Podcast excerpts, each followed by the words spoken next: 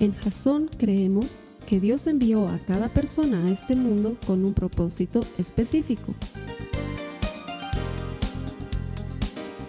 Nuestra misión es ayudarte a que tengas una relación personal con Jesús y a través de ella encuentres ese propósito para tu vida. Queremos ayudarte a alcanzar ese propósito. Es nuestra oración que este podcast te ayude a tener visión, a tener jazón.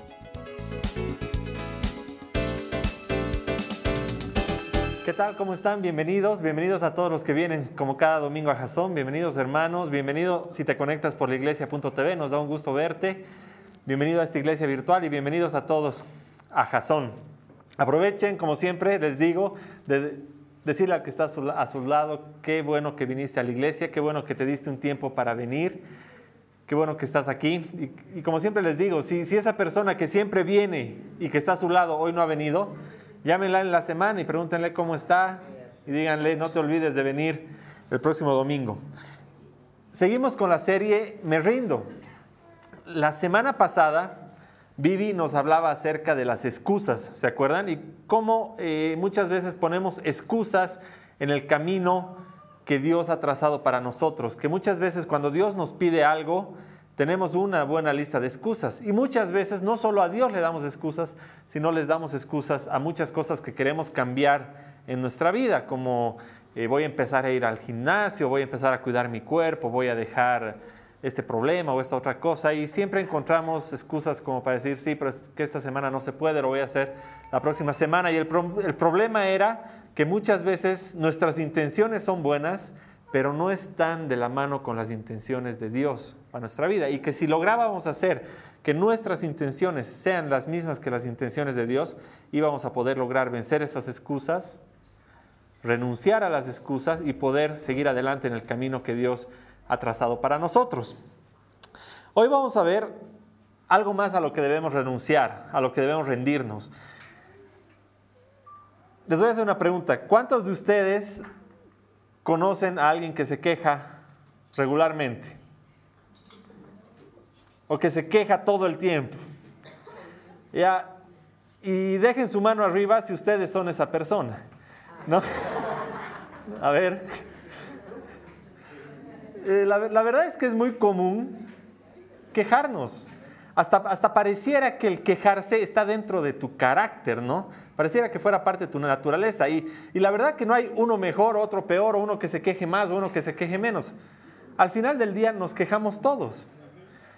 Eh, si es verano, te quejas de que hay mucho calor, no se puede dormir, no se puede estar en la casa, que, que no hay ventilador, que no hay aire acondicionado y si es invierno te quejas de que no mucho frío, que cómo vamos a salir. En el verano no sales porque hace mucho sol y en el invierno tampoco sales porque hace mucho frío. O te quejas del transporte público porque cuando estás en auto particular dices que hay mucho minibús, que es un caos, que no se puede manejar, que esta ciudad ya no aguanta un taxi más. Pero si tú eres el que está esperando en la esquina, dices, pucha, que no hay, no hay suficiente transporte, tengo que esperar 20 minutos que hay un trufe a mi zona, nunca, nunca hay, siempre están llenos. La verdad es que no importa el motivo. Entonces dije, bueno, voy a hacer un experimento y voy a ver de qué se está quejando la gente hoy en día. Y pregunté en Facebook y en Twitter de qué era de lo que se quejaban todos habitualmente. Y perdón si no les dije para qué era lo que les preguntaba, pero muchas gracias por su confianza en responder. No voy a usar ningún ejemplo puntual, lo vamos a hacer todo general y en estadísticas. Muchos me han respondido por privado, sobre todo los que se han quejado de su marido o de su trabajo, para que no se enteren. Pero ha sido muy interesante. A ver, me han, dicho cosas como estas. La mayoría se queja del transporte público. Creo que estamos de acuerdo. La mayoría se queja del transporte público. Muchos se quejan de su trabajo. Pero lo que es curioso aquí es que la misma cantidad se queja de que no tiene trabajo. Eh, es increíble, pero muchos se quejan de que eh, están aburridos o que no hay nada que hacer en esta ciudad. Yo me quejo todo el tiempo de que no tengo nada que hacer, de que es aburrido vivir aquí. hay algunos que se han quejado de su marido, como les decía, pero muchas menos que, no se han quejado de no tener marido, digamos, debe ser por algo. Eh, se han quejado muchas mujeres, sobre todo, ah, no, no lo van a tomar mal, pero la mayoría de las personas que me han respondido son mujeres.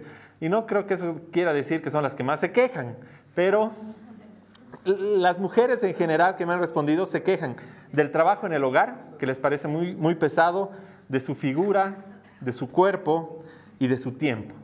Los hombres, por el, por el otro lado, se han, se han quejado del tráfico, de que no hay parqueos y de los huecos en la calle. Hombres bien profundos, como siempre, quejándose de cosas que realmente son importantes. Hay gente que se queja del dinero, del tiempo, y la verdad es que puede parecer que no tiene importancia el que te quejes, o que el que te quejes es bueno porque es parte de tu opinión y que tú estás haciendo mostrar lo que piensas hacia los demás y que deberías hacerlo porque de esa manera estás expresando lo que tú piensas. Pero la verdad es que el quejarnos no es algo que le agrade a Dios. Y puede parecer raro, pero vamos a ver por qué y vamos a ver ejemplos muy claros en la Biblia de por qué el quejarse es algo que a Dios no le agrada. Y vamos a ver por qué. Desde el principio, desde el principio de la Biblia, la Biblia está llena de episodios en los que hay queja, porque solemos quejarnos mucho. Desde el principio, cuando Adán, eh, bueno, termina comiendo del fruto y, y, luego se encuentra con Dios y Dios le dice, oye, ¿qué ha pasado? ¿Qué has hecho? Adán lo primero que hace, ha dicho, esa mujer que tú pusiste aquí a mi lado es la culpable. Y se empezó a quejar de que la culpa era de la mujer que él puso aquí a su lado, digamos, y que él no tenía la culpa. O luego, por ejemplo, en Job, todos hemos visto ya la, historia de Job. ¿Quién, ¿Quién no se quejaría con todo lo que le pasó a Job? Job lo perdió todo, de un momento a otro lo perdió todo. Y en Job 10.1 justamente dice, él dice, ya estoy harto de esta vida. Por eso doy rienda suelta a mi queja y desahogo la amargura de mi alma. Porque llega un momento en que Job ya no puede más y da rienda suelta a su queja. Y si hay un pueblo que ha sido el campeón de las quejas en el Antiguo Testamento, han sido los israelitas. Ustedes se acuerdan que los israelitas estaban de esclavos en Egipto, ¿no? Y que la súplica de los israelitas era dejar de ser esclavos en ese pueblo. Y bueno, pues Dios con Moisés y todo manda diez plagas sobre los egipcios para ablandar el corazón del faraón. Y finalmente el faraón, los deja ir, pero luego se arrepiente. Entonces los israelitas están escapando de los egipcios y llegan a un borde donde tenían de un lado el mar y del otro lado el ejército que venía a matarlos. Entonces Dios agarra y saben la historia, ¿no? Y parte el mar y el, el pueblo, los israelitas cruzan por tierra seca y cuando vienen los soldados cierra de nuevo el mar y se ahogan y todo. Luego cruzan y tenían sed y Dios hace salir agua de una roca.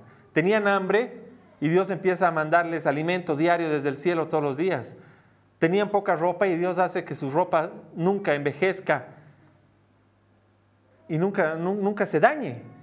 Y a eso, ¿qué hacen los israelitas? Señor, no nos gusta la comida. Y se empiezan a quejar. Hubiéramos preferido morirnos en Egipto a estar aquí. ¿Para qué nos has traído a este lugar? Y se empiezan a quejar con Moisés. Entonces se dan cuenta, Dios había abierto el mar, les había dado agua que salga de una roca, les había mandado comida que salga del cielo, que caía del cielo todos los días sin falta.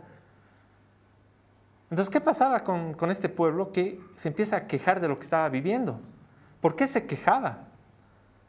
¿Por qué no podía recordar que había caminado durante meses ya por un camino en el que había visto a Dios en todo momento y no se puso a pensar que seguía caminando en el camino que Dios les había puesto a ellos como propósito, sino que empezaron a quejarse.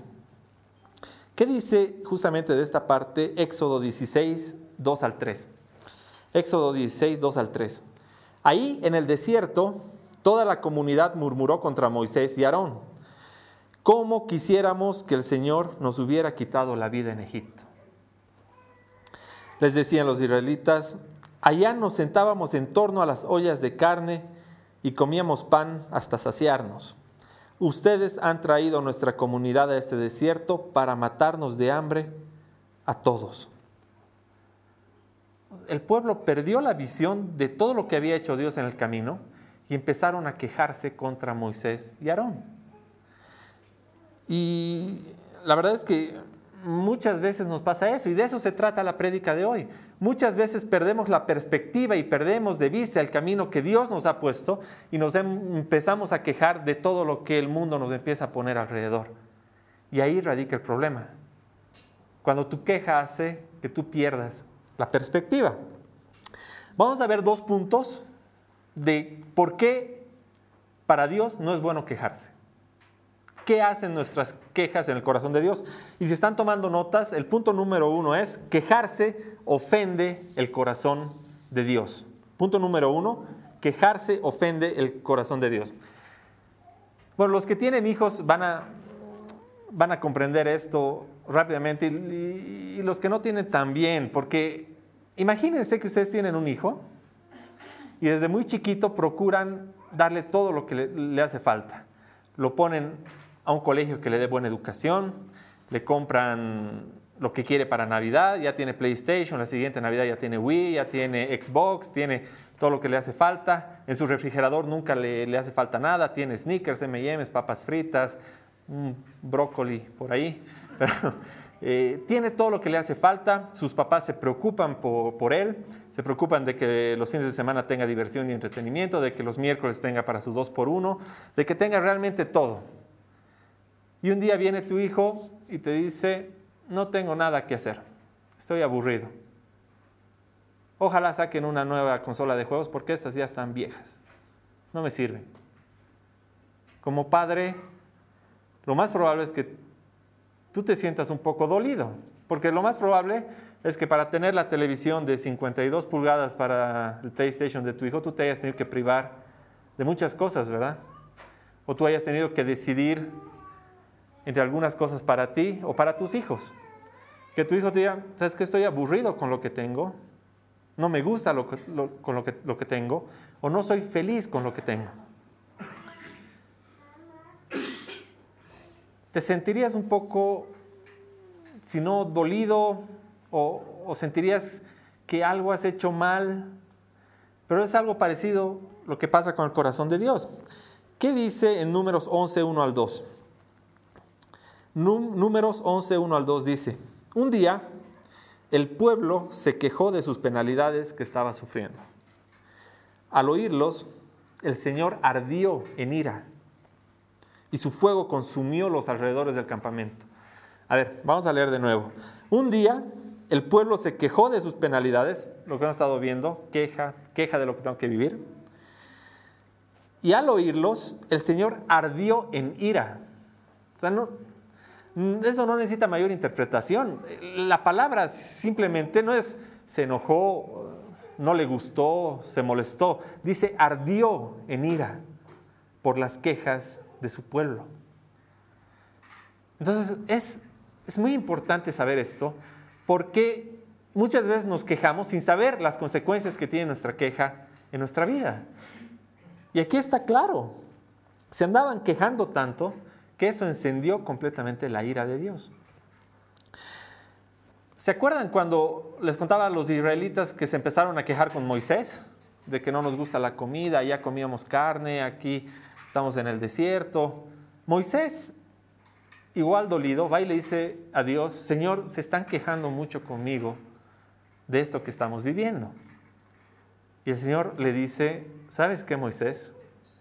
Puede ser que se estén quejando contigo, pero en realidad se están quejando de mí.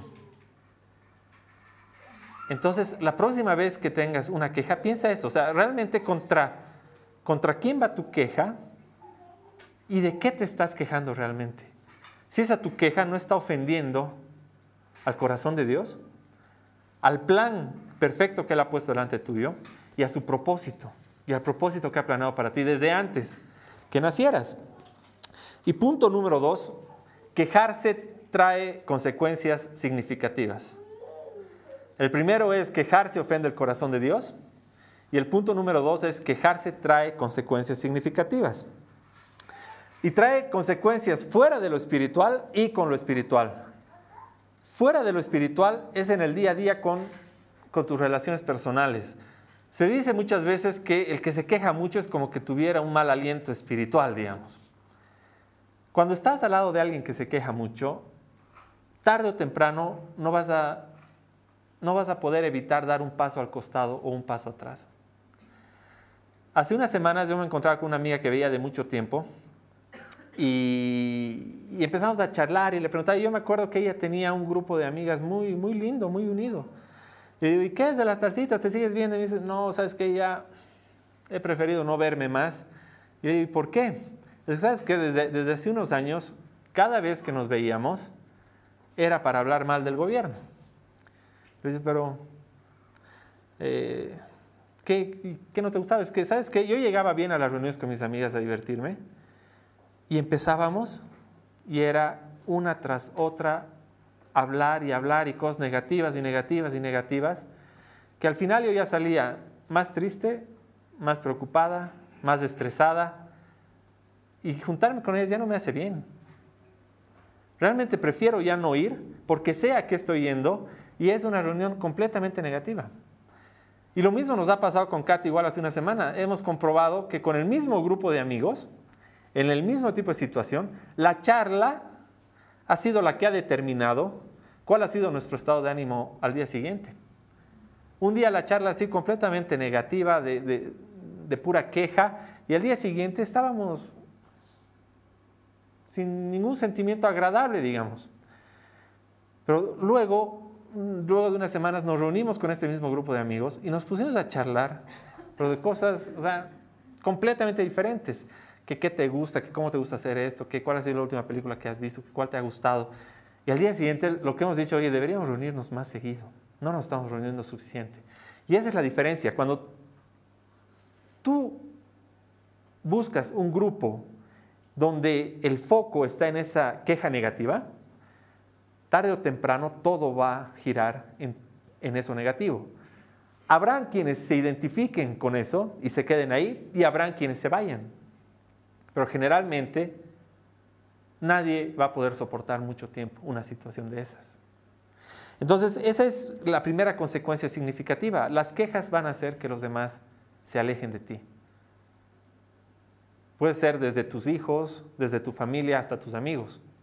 Y hay una consecuencia que es espiritual. Vamos a leer números 14, 27, que dice lo siguiente. ¿Hasta cuándo ha de murmurar contra mí esta perversa comunidad?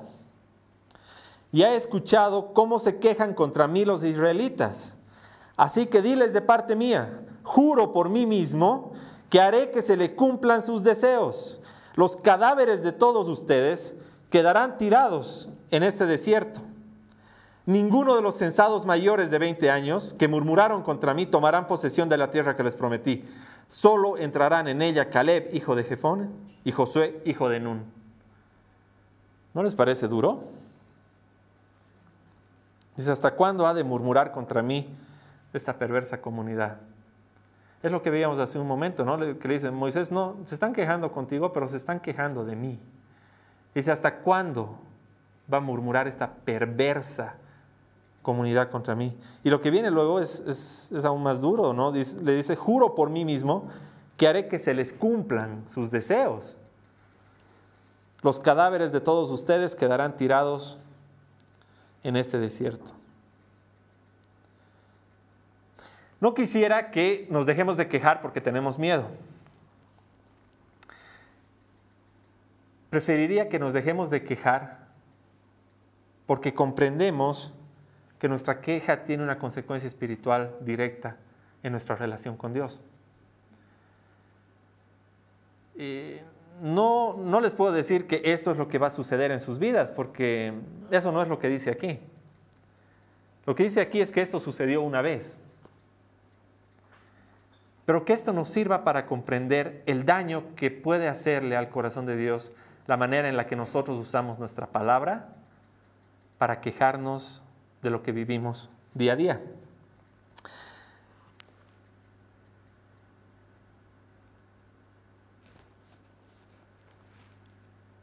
Si quieres quejarte, la verdad es que vamos a encontrar sin fin de excusas para quejarnos.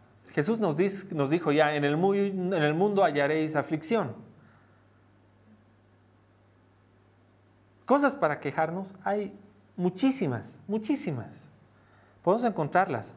Y por eso al principio les decía, el quejarse no es algo que esté en tu carácter, no es algo que esté aquí adentro como parte tuya. El quejarte es algo que uno aprende, es algo que uno adquiere. El quejarse es como la primera vez que, probaste alcohol, digamos, y te acuerdas, ah, el primero que me hizo probar fue talcito, ¿no? ¿Cuál ha sido la primera vez que probaste la queja y te agarraste de ella para solucionar tus problemas? no es algo que, que es parte nuestra y que no lo podemos sacar. Es como decía la Biblia, es algo en lo que tienes que tomar una decisión y decir, ¿saben qué? Desde mañana, adiós a las quejas. Porque tus quejas no van a hacer nada. La verdad es que la queja misma no tiene ningún valor, o sea, no va a producir nada. Yo hace dos semanas nos fuimos de vacaciones, tres semanas nos fuimos de vacaciones con, con mi esposa a Cochabamba. Y la verdad es que yo andaba que me quejaba de todo y de nada. Que por qué me tocan bocina, que por qué el pan no se llama pan redondo, se llama tortilla, no que por qué esto, por qué el otro. Me andaba quejando de todo. Y la verdad es que no sé por qué, o sea, me empecé a quejar de todo. Y Katy me dice una mañana que estábamos yendo a comprar pan, me dice, ¿cómo van tus quejas? ¿Y han cambiado algún cochabambino? Y ahí me, me di cuenta que por más que me quejara, los cochabambinos nunca iban a cambiar. Desde el otro punto de vista, no iban a cambiar por mis quejas, ¿no? Tus quejas no tienen ningún poder si no van a hacer que tú te pongas a cambiar eso que te está molestando. La verdad es que en muchas cosas hemos pasado de la alabanza a la quejabanza. Ayer me hacía escuchar una canción mi, esposa Katy, que sí, son esas cosas que a veces no entiendes de cómo Dios pone las cosas así justo en su lugar al momento que las necesitas. Mira esta canción, y la canción era la prédica de hoy enterita. Y dice, eh, nos hemos acostumbrado, en vez de alabar a Dios, a quejarnos. Y en vez de alabanza se ha, vuelto, se ha vuelto quejabanza. Entonces dice, Señor, mi trabajo no me gusta. Señor, eh, mis hijos no están bien. Señor, eh, ya pues mi salud. Señor, ya pues mi jefe. Señor, ya pues mi marido está muy feo. Y empiezas y Señor y Señor, Señor, en vez de decirle, Señor, gracias por mi marido. Señor, gracias por mis hijos. Señor, gracias por mi trabajo, Señor, gracias por el trabajo que no tengo, pero que sé que me lo vas a conseguir. Y es muy fácil hacer el cambio. Y la canción es buenísima, se las voy a poner en, Facebook esta tarde, entonces conéctense a, a Jason. Entonces, si no es parte de mi carácter, esto de, de ser quejón, o quejica, dicen en algunos países, por ahí donde nos están viendo, ¿qué pasa? Y hay muchas razones. durante los tiempos, desde los israelitas, hay muchas razones por las cuales tendemos a quejarnos. Y hoy en día había un estudio que me ha gustado mucho, que dice que, bueno, las familias de hace 50, 60 años eran muy diferentes. Las familias de hace 50 y 60 años tenían otras necesidades. Por ejemplo, eh, la familia de mi mamá es una familia de nueve hermanos. La familia de mi esposa es una familia de ocho hermanos. La familia de mi suegro es una familia de cinco hermanos. Hoy en día las familias son de dos hijos. Tres hijos ya te miran un poco como que, ucha, macho. Cuatro hijos ya hasta te dicen, oye, medio irresponsable, ¿les vas a poder dar todo lo que necesitan ellos para ser felices? Cinco ya ni, ni qué decir, ¿no? Pero la diferencia es que antes los hijos se adaptaban a las necesidades de la familia. En una familia de nueve nunca se te iba a ocurrir preguntar, ah, ¿qué quieren comer chicos? ¿no? Te iban a salir con nueve opciones y qué ibas a hacer. O sea, tú como padre llamabas a la mesa y el, primero que llegaba se servía más que el último. Entonces era carrera a la mesa y hay del que no coma. O el que se queja, ah, no, es que a mí no me gusta esto. Ah, no te gusta y tenías ocho manos ahí que te iban a sacar el plato y se iban a comer tu comida. Era así. Hoy en día, ¿qué quieres, papito? Te lo haré estito. Ahí no te gusta, te lo preparaste resto, trito. ¿Qué más quieres? ¿Has comido suficiente? ¿Quieres postrecito? Ah, no, subite. Y ahí se los prepararemos algo. Los fines de semana es, hay que ir a preparar. ¿Dónde los vamos a llevar a los chicos? Los chicos se tienen que divertir. Entonces, sábado y domingo es parque, cine, helados, todo es para los chicos, ¿no ve? Entonces crecen así, crecen así, ¿qué quieres papito? ¿Dónde vas a ir? Ya te toca papito el colegio, ¿qué vas a hacer? ¿Con qué amigos quieres salir? Invitarlos a tus amigos. La familia se adecua a las necesidades de los hijos.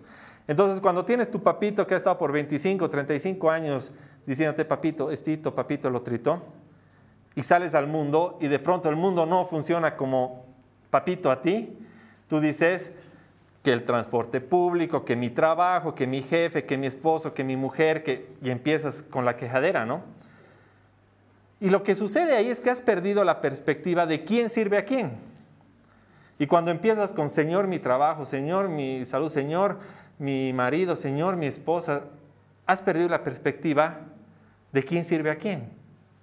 Dios es servidor tuyo o tú eres servidor de Dios. ¿Quién es el personaje principal de la película? ¿Tú o Dios? Entonces cuando te quejas, de cierta manera, es porque hemos, por, lo menos yo he venido de una familia mucho más chiquita. Mi familia muchas veces se ha adecuado a mis necesidades. Y la queja empieza cuando crees que el personaje principal de la película eres tú. Pero no podemos perder de vista que el único personaje en la película es Dios y que todos somos servidores de ese personaje. Vamos a ver, y con esto vamos a terminar, tres cosas que tenemos que hacer para dejar de lado las quejas, para siempre. Tres cosas, facilito. El qué, el por qué y el cómo. Vamos a leer Filipenses 2, 14, 15. Y esta anótensela, porque esta viene a ser casi el resumen de toda la, la prédica de hoy. Filipenses 2, 14, 15. ¿Qué dice? Háganlo todo sin quejas ni contiendas. Háganlo todo sin quejas ni contiendas para que sean intachables y puros, hijos de Dios sin culpa en medio de una generación torcida y depravada. En ella ustedes brillan como estrellas en el firmamento.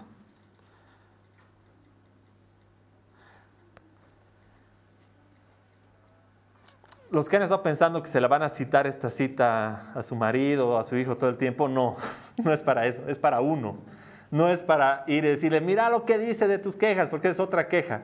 Esto es para uno, en su corazón. Háganlo todo sin quejas ni contiendas. Todo. No te quejes. O sea, más claro, más claro en la palabra de Dios no puede haber. Hazlo todo sin quejas, directo. Entonces, la próxima vez que estés por quejarte, mordete la lengua, y no te quejes. Y acordate de esta cita. Y no te quejes. Y es una decisión que tienes que tomar hoy. Desde mañana se acabaron las quejas. Entonces eso es el qué. ¿Qué? ¿Qué hacemos? Nos olvidamos de las quejas y no nos quejamos. ¿Por qué? ¿Se acuerdan? La semana pasada Vivi nos decía, muchas veces decimos, quiero bajar de peso y no dices, ¿por qué? Entonces el qué no, solo, no es suficiente, necesitas también una razón y un por qué. ¿Por qué no nos tenemos que, que quejar? La respuesta está en esta segunda parte del verso 15. Para que sean intachables y puros, hijos de Dios sin culpa, en medio de una generación torcida y depravada.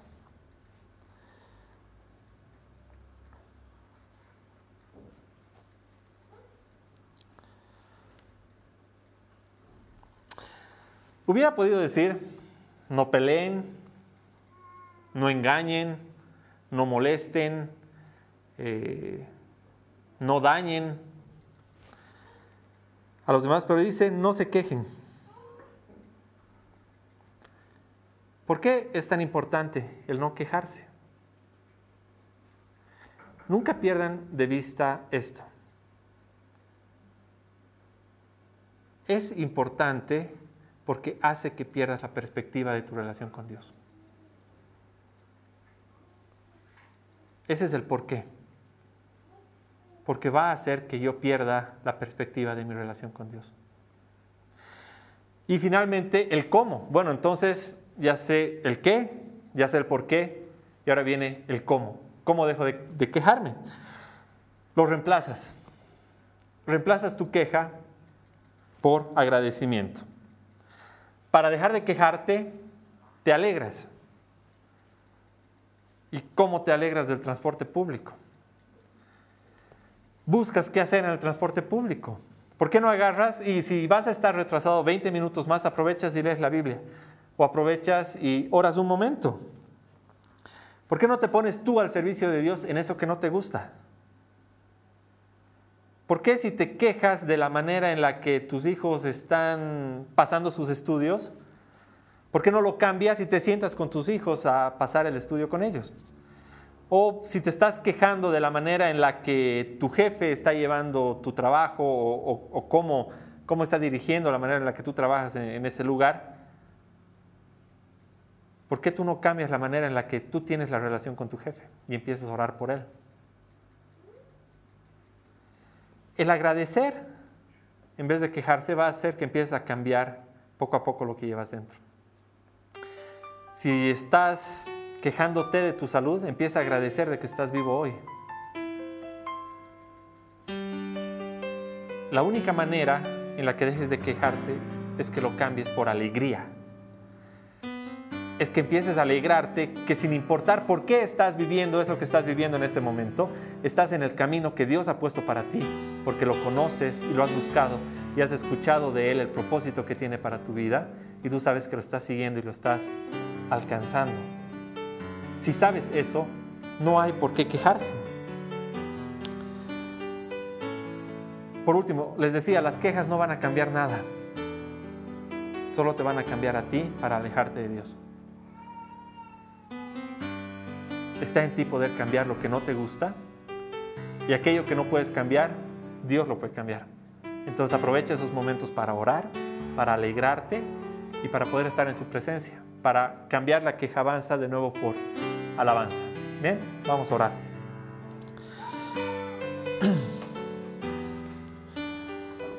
Señor, te pedimos perdón por todas las veces que nos hemos estado, que no hemos estado contentos con lo que vivimos en el día a día, Señor. Te pedimos perdón por habernos quejado de cosas que hemos encontrado en nuestro camino. Te pedimos perdón, Padre, por haber perdido de vista el propósito que tú nos has dado. Te pedimos perdón, Padre, por haber desviado la vista de ese camino. Y te pedimos perdón, Padre, por habernos puesto en la perspectiva errónea de querer ser servidos más que servidores, Padre. Te damos gracias por tu amor infinito. Te damos gracias por la oportunidad que nos das de cambiar, de ser mejores cada día y de abandonar y de renunciar a las quejas, Señor, para siempre. Sabemos, Padre, que no es sencillo, pero sabemos, Padre, que si nos rendimos a tus pies, vamos a poder renunciar a lo que hemos estado viendo estas semanas, Padre. Si nos tomas de la mano y nos llevas, vamos a poder renunciar a las excusas y vamos a poder renunciar a las quejas.